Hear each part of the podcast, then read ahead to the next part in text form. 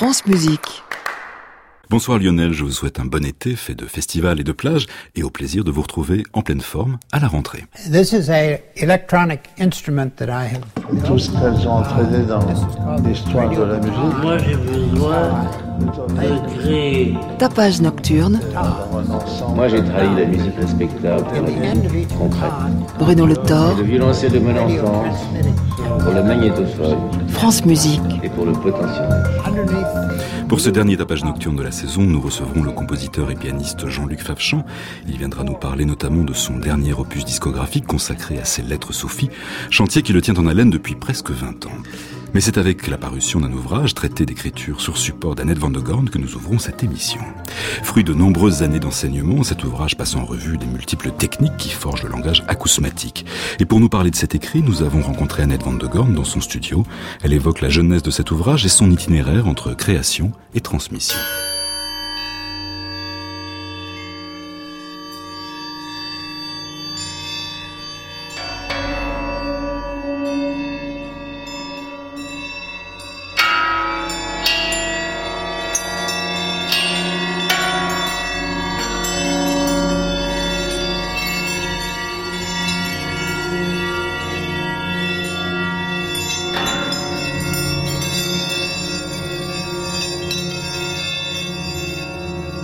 Bonsoir Annette Van de Gorn. Bonsoir. Alors vient de paraître euh, Traité d'écriture sur support, euh, un ouvrage qui parle du langage électroacoustique, son vocabulaire, ses techniques, sa syntaxe. À sa lecture, on pense bien entendu au, au traité des objets musicaux de Pierre Schaeffer. Comment situez-vous votre ouvrage face à celui-ci? Oh, c'est un ouvrage beaucoup plus pratique que théorique. C'est un ouvrage de professeur qui a enseigné ça pendant 27 ans et qui continue. Mais euh, c'est vraiment un ouvrage de conseil, mais dont les, la structuration a été euh, clarifiée pour que euh, on comprenne dans quel euh, plat cuisiné on est en train de préparer. Voilà. Donc c'est un peu un ouvrage euh, qui n'existait pas. Pour preuve en est que euh, il y en a déjà 150 exemplaires vendus actuellement. Et ce n'est pas un ouvrage théorique uniquement. Voilà. Vous avez enseigné longtemps, vous venez de le dire. Vous avez mené parallèlement une carrière de compositeur. Est-ce que finalement ces deux activités se nourrissaient? Oh, tout à fait. Si je n'avais pas été enseignante, je serais peut-être pas bonne compositrice, et l'inverse. Je pense qu'on en- on apprend énormément en enseignant.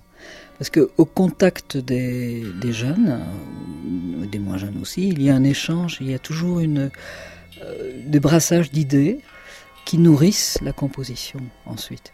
Donc les deux sont tout à fait complémentaires.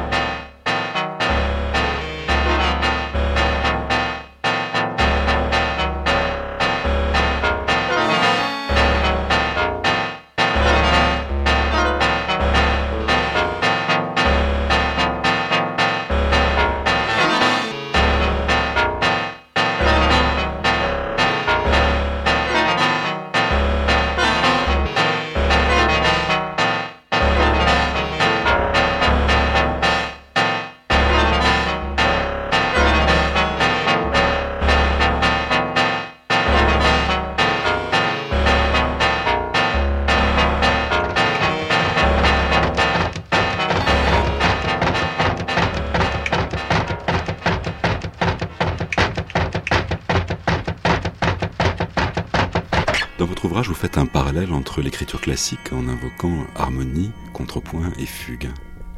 Mais oui, c'est ma formation classique. C'est-à-dire que euh, quand je faisais ces études, euh, après ma partie piano, si je puis dire, des études, quand j'ai abordé l'écriture, justement, on dit écriture en français. On a eu du mal d'ailleurs à trouver la traduction en anglais, parce que l'ouvrage est paru en anglais également. Eh bien, l'écriture suppose une base, harmonie, contrepoint, fugue, orchestration, avant même de pouvoir commencer à composer réellement. Ce, n'est plus le cas aujourd'hui dans la structure des conservatoires, mais c'était le cas avant. Et moi, je suis très content d'avoir fait ce parcours parce qu'il y a une chose que je retiens et que je vérifie pendant toute la, durée de mon, mon enseignement, c'est que plus on a de contraintes, plus il faut de l'imagination. Voulez dire que la liberté vient de la contrainte? Oui, la liberté vient de la contrainte, exactement.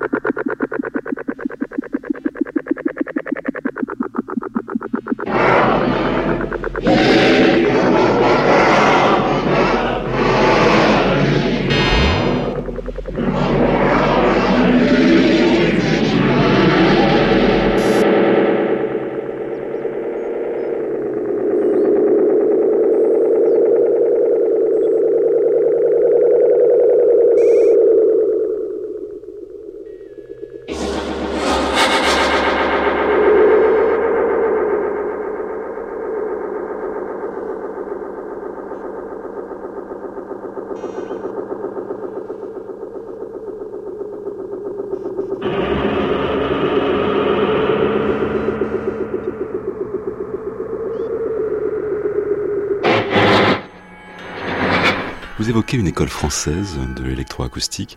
Est-ce que pour vous l'approche est, différente de l'approche allemande, polonaise ou italienne? Oui, différente. Il faut quand même se rappeler que la musique électroacoustique est née en France. Le premier studio, c'est le groupe de recherche musicale, historiquement, et que ce groupe-là, ces sept ou huit compositeurs qui ont vécu la naissance du groupe, ont établi par, par hasard ou par expérience ou par recherche, et intuitivement on pourrait dire, un certain langage, venant du montage d'ailleurs, venant de la radio, venant du montage, et que ce langage-là a généré d'autres types de musique que celles que j'entends dans les pays que vous avez cités. Qui se font par l'écrit des machines modernes, etc. chuchotement. Euh,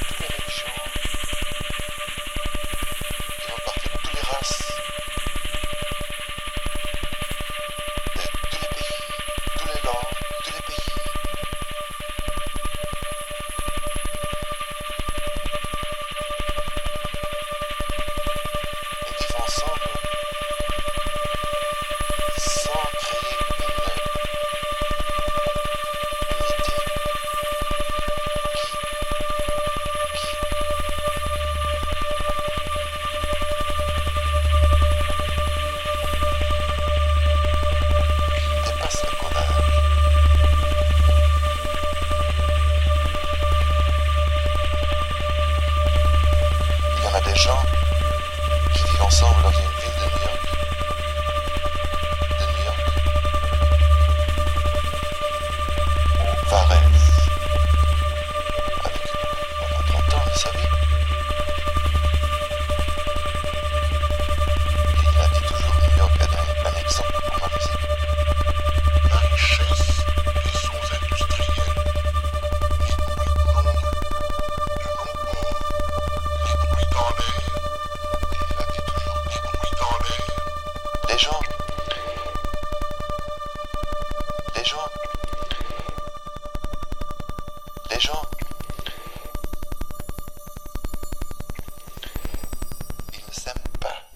d'exemples euh, sonores. Euh, vous avez beaucoup de références à François Bell, Bernard Parmigiani, Christian Zanesi ou encore Karl Stockhausen. Ça vous a fait replonger dans ces œuvres? Oui, constamment. Constamment. D'abord, dans le cadre de l'enseignement, il faut toujours donner des exemples et je préfère les prendre dans le répertoire, mais ils sont évidemment calibrés. Ce ne sont pas les, toute l'œuvre, c'est chaque fois en rapport avec euh, ce qui est donné comme matière. Alors, il n'y a pas que d'ailleurs, parce que euh, y a aussi des compositeurs euh, au Canada, et y a une ouverture vers l'école anglaise également, mais c'est sûr que majoritairement ce sont des compositeurs français qui sont cités.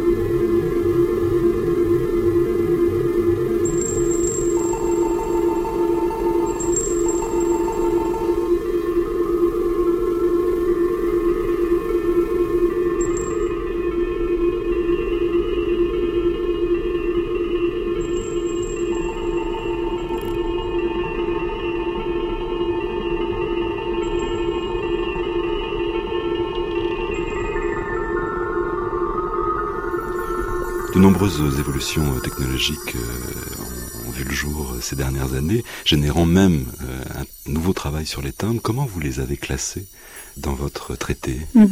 Je me suis amusée en fait euh, pour certains chapitres, pour pas tous bien sûr, à me replonger dans les technologies analogiques dont j'ai tout cité, en studio analogique, en studio numérique euh, MIDI et en studio euh, numérique direct to disc, disons, quelles sont les pratiques par rapport à cette contrainte musicale développée? Donc, par exemple, le montage, euh, quelles, étaient les pratiques quelles sont les pratiques aujourd'hui?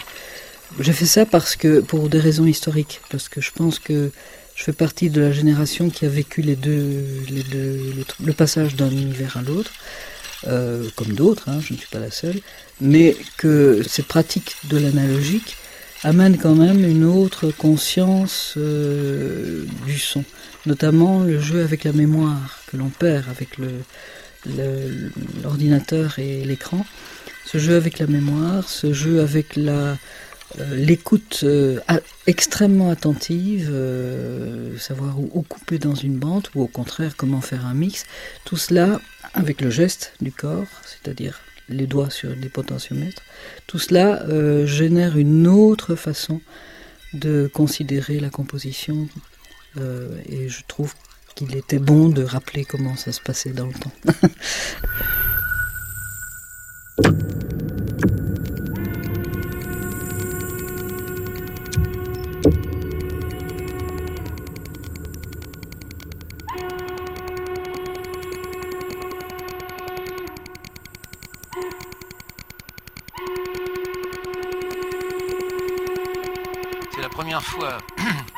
même un tourne-disque,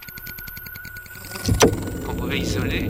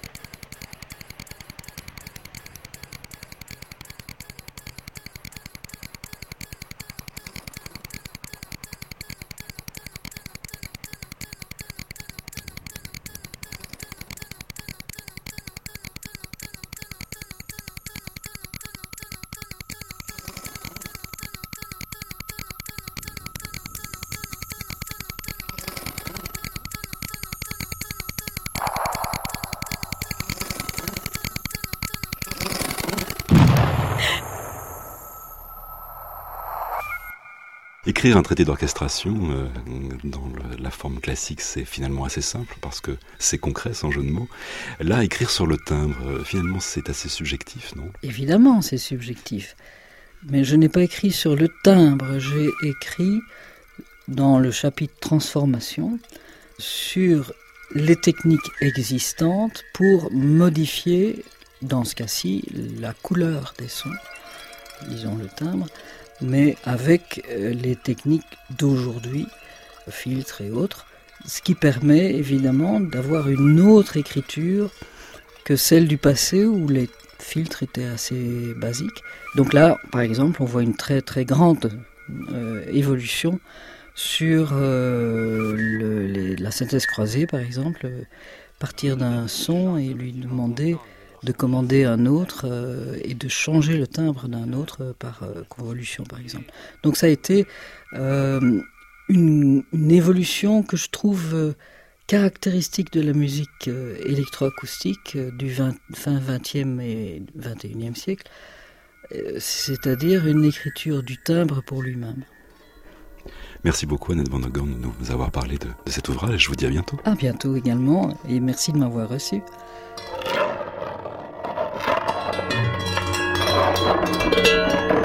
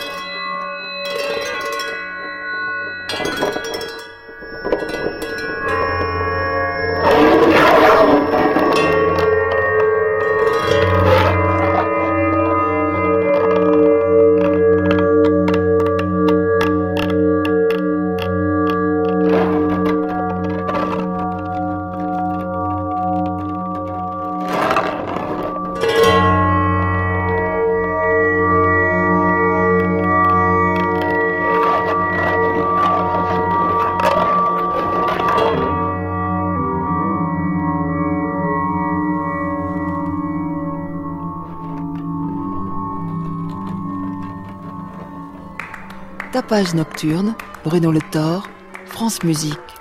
Jean-Luc Fachan est un trublion de la composition. Créateur aux multiples facettes, il fut l'un des activistes des maximalistes, groupuscules bruxellois qui bousculaient avec déférence les règles du minimalisme au milieu des années 80, avant de devenir l'un des membres fondateurs de l'ensemble Ictus.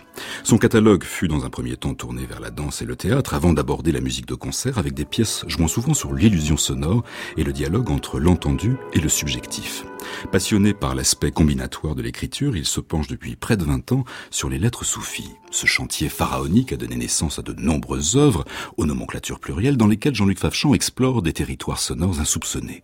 Jean-Luc Favchan est l'invité de ce tapage nocturne.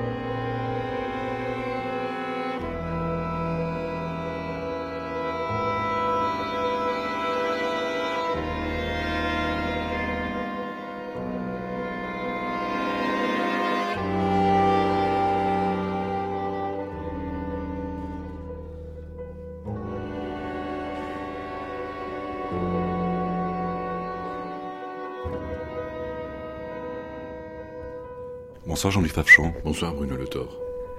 Alors vient de paraître euh, Du Seuil, le troisième des mots soufis.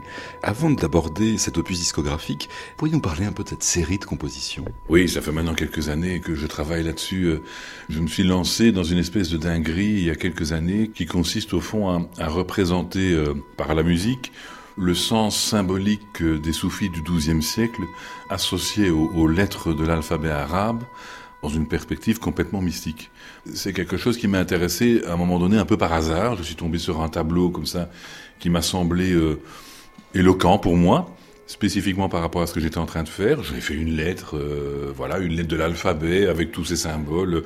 Euh, je ne sais pas, le soleil, les signes du zodiaque, le nom du dieu, les fleurs, les, parfums, etc.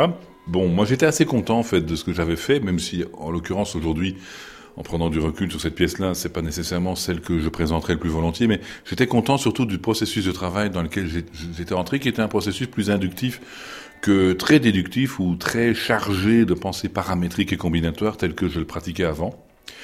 Et donc j'en ai fait une deuxième, puis une troisième, et puis je me suis dit, ben, au fond, je vais, les faire toutes. Et une fois qu'on commence à avoir plusieurs lettres, on se dit, tiens, est-ce que ça fait des concerts cohérents? Est-ce que je ne pourrais pas imaginer de les remettre ensemble Donc, en fait, de, constituer des mots, c'est-à-dire des, successions de lettres qui, font sens, enfin, qui font sens ensemble. Ici, il n'y a pas de, de, volonté référentielle, évidemment. Et donc, j'ai commencé comme ça. Ce qui fait que on a joué déjà quelques mots. Il y en a trois qui ont été enregistrés. Ceci est le troisième.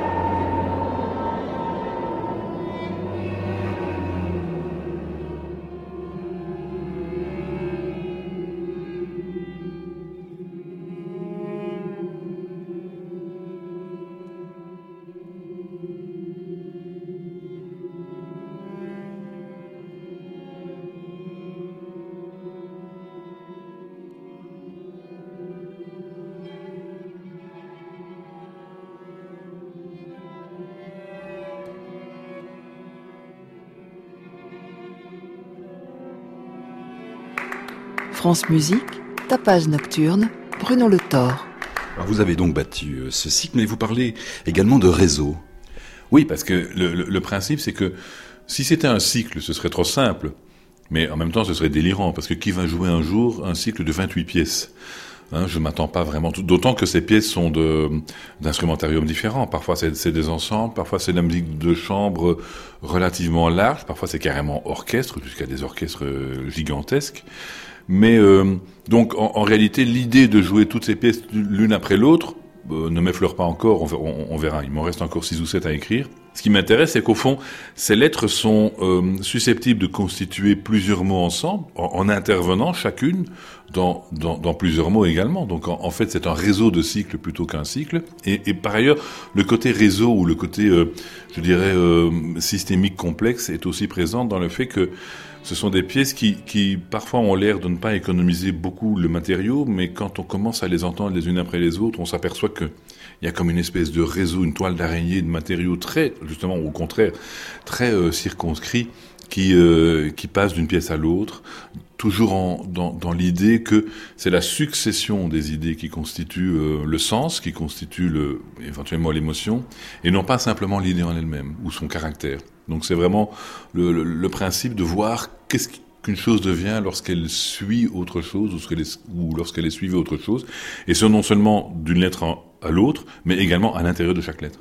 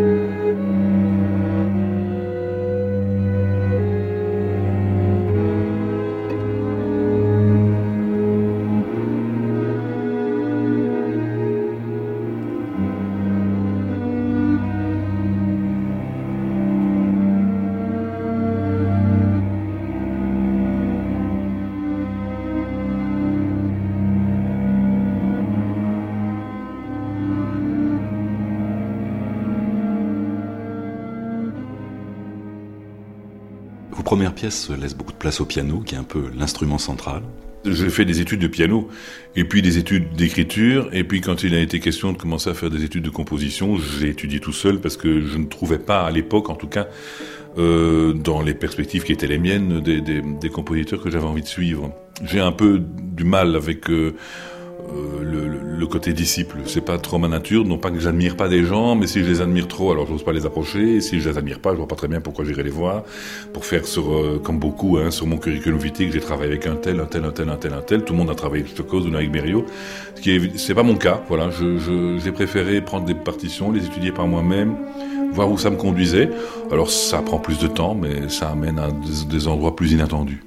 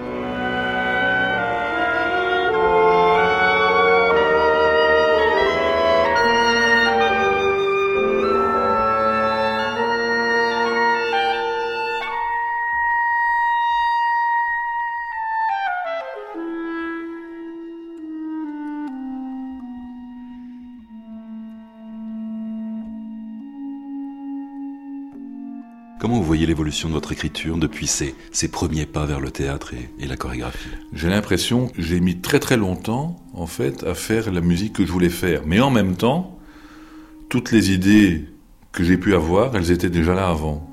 Enfin, on sait très bien hein, qu'on a deux, trois idées dans une vie, c'est déjà beaucoup. Euh, et donc, je réentends des anciennes pièces, soit des pièces qui étaient des pièces de, de musique appliquée, fonctionnelles, soit des pièces qui étaient déjà des pièces de musique pure, mais éventuellement plus légères que ce que je fais aujourd'hui.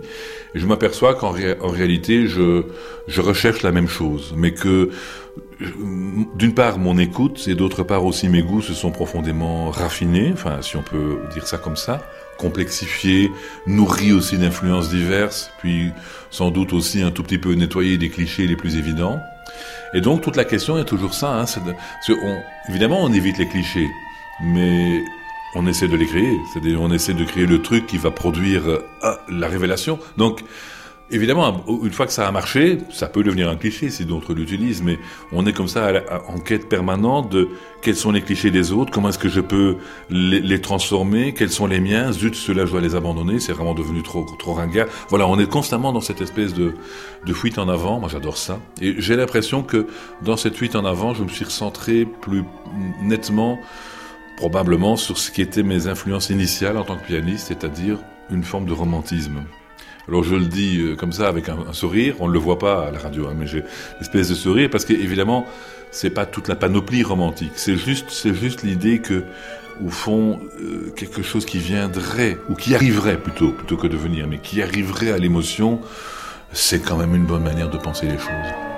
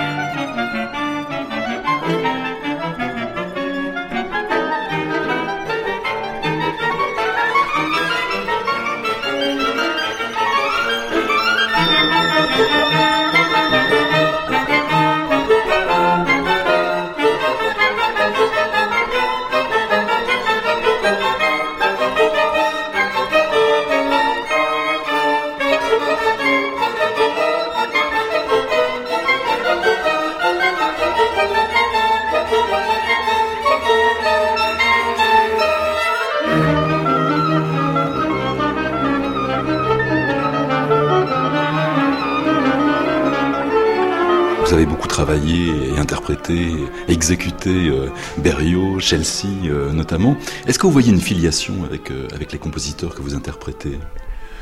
Oui, alors j'ai aussi joué beaucoup de Feldman et puis voilà. En fait, oui, c'est-à-dire que on interprète d'abord quand on choisit d'interpréter un compositeur, si c'est en, tant que pianiste soliste, donc c'est vraiment des choses que j'ai choisies. On, se dit au fond, ou bien c'est pas juste parce que ça rentre dans un programme, c'est parce qu'on a envie de les, faire. Chelsea, euh, j'avais un, feu professeur d'analyse musicale qui était euh, Harry Albrecht, qui, qui en réalité était un, fanatique de, de, de Jacinto Chelsea. Donc quand il, quand il a commencé à nous en parler, ça a donné terriblement envie d'en jouer. Après, il y a certaines pièces que j'ai apprécié de jouer, d'autres moins, parce que il fallait que je fasse cette rencontre.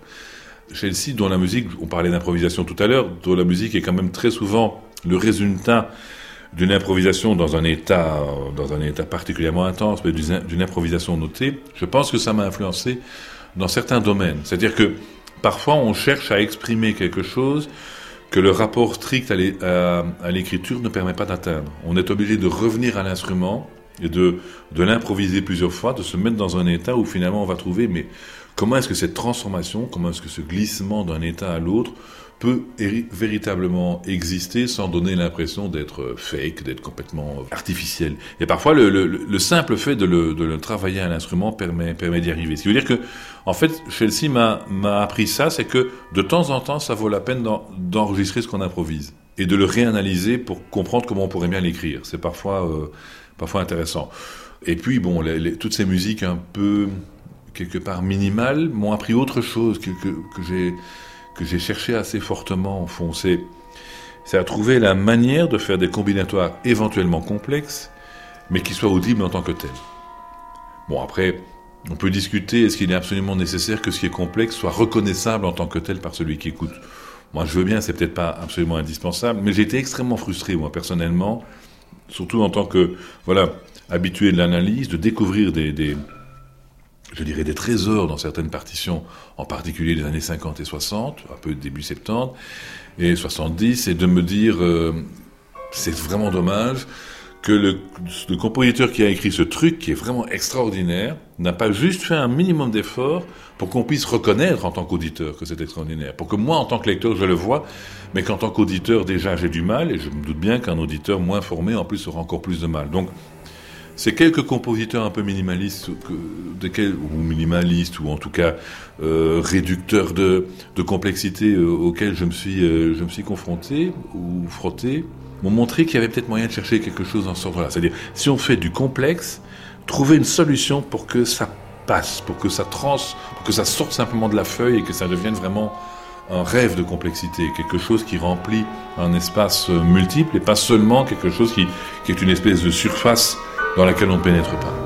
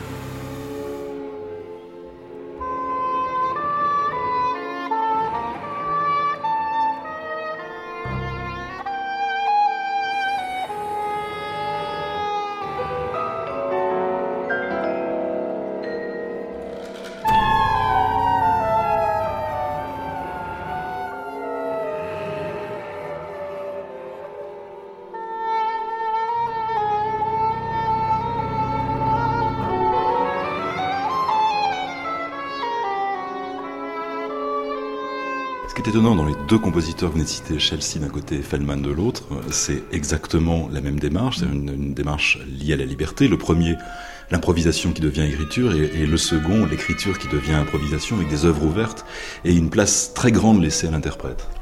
Oui, c'est un peu, c'est un peu comme par hasard. Alors, ça tombe assez, euh, je dirais assez bien. C'est sans doute que je parle comme ça aujourd'hui parce que je suis justement dans ces préoccupations-là. Par exemple, je commence maintenant un nouveau cycle ou réseau de cycles ou pas cycle, en tout cas une collection, je dirais plutôt une collection de pièces. En de, commencer une collection de pièces dans lesquelles la question de, de l'interprétation, surtout du rapport univoque entre interprétation et résultat, euh, commence à devenir un peu plus ouvert. Voilà, donc euh, je le dis de manière compliquée, mais enfin des pièces plus ouvertes, on va dire. Mais c'est parce que c'est vraiment ça qui m'intéresse. Comment, parce que toujours tout écrire, comment est-ce que je pourrais en faire encore plus simple à apprendre, mais qui donne un résultat carrément aussi riche. Ça, ça devient, c'est une, c'est une de mes recherches. Et aussi l'autre chose, c'est, je suis pas un inventeur de musique, vraiment. J'ai pas inventé, même le tintinabuli, euh, quelqu'un l'a inventé, c'est pas moi. Donc, je suis plutôt quelqu'un qui synthétise les choses. Mais, en l'occurrence, ici, j'ai envie d'utiliser des, des outils qui sont un peu nouveaux et de voir jusqu'où on peut les pousser. Des bêtes trucs comme un piano disque clavier ou des choses comme ça. Qu'est-ce qu'on peut faire avec ce, ce genre euh, d'instrument et jusqu'où est-ce qu'on on peut pousser leur logique pour en faire quelque chose de vraiment créatif et pas seulement euh, évidemment quelque chose qui est au départ commercial ou utile, mais d'arriver à en trouver une créativité. Donc en fait, un peu comme le gars qui se trouve face à, la, à leur école euh, euh, au milieu du 19e siècle, quoi, je me dis, oui, qu'est-ce que je ferais avec un, outil pareil? Jusqu'où est-ce qu'on peut pousser l'affaire? Vous iriez jusqu'à la notation graphique? Oui, je, je, je, pense que je vais finir par y arriver. Euh, Puisqu'en fait, je, on parlait de dessin tout à l'heure, en fait, il y a tellement de, de Allez, Volumina par exemple, de nouveau Ligeti, je sais, mais Volumina m'a tellement influencé. C'est-à-dire qu'il y a des pièces dans lesquelles j'ai vraiment commencé par euh, ces espèces de dessins de surface qui représentent au fond des ambitus mobiles, à l'intérieur desquels une granulation euh, ou une licitude sont travaillées euh, de, de, diverses manières. Ça m'a tellement paru une manière évidente de représenter d'abord ce que Ligeti fait de temps en temps de manière beaucoup plus complexe ailleurs, mais même ce que beaucoup d'autres ont fait, au fond, de manière tellement difficile à lire que je me dis oui, de temps en temps, ça, ça vaudra peut-être la peine d'aller jusque-là. Maintenant, le, problème, c'est jamais qu'une écriture. en fait, l'écriture graphique, ce qui compte, c'est le mode d'emploi qu'on donne avec, hein, évidemment. Donc, je sais pas quel monde. Je crois que le mode d'emploi sera quand même extrêmement spécieux, parce que j'aime quand même bien relativement préciser jusqu'où on doit aller.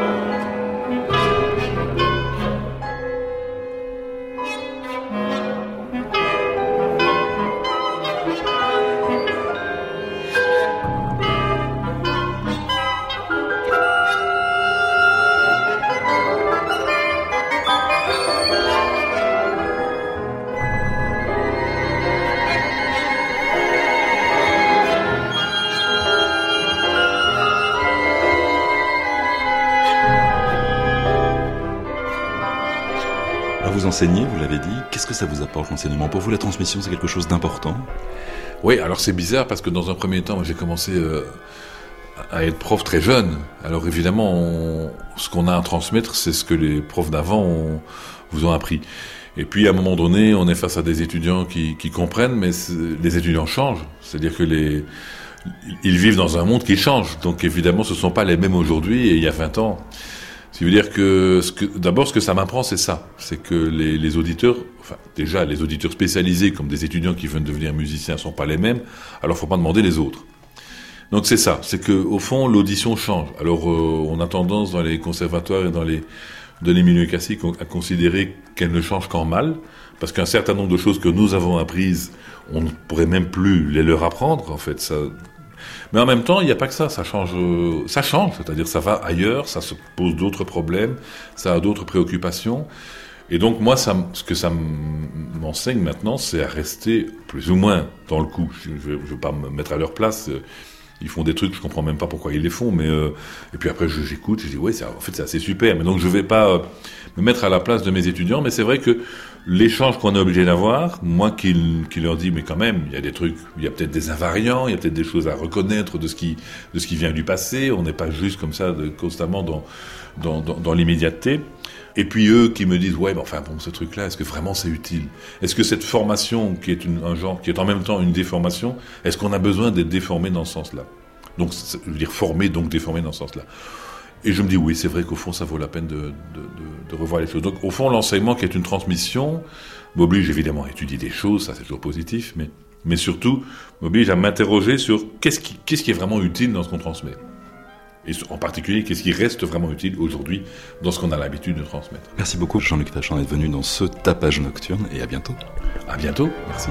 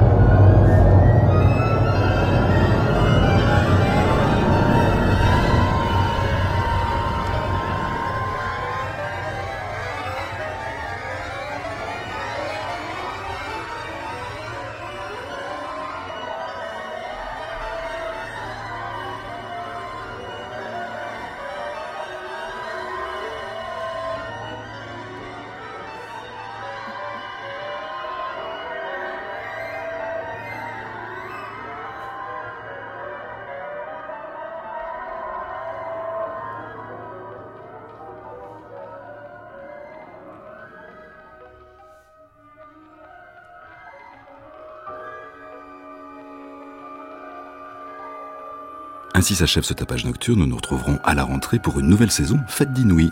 À la technique était ce soir Delphine Baudet, attachée de production Soisic Noël, réalisation Bruno Rioux-Maillard.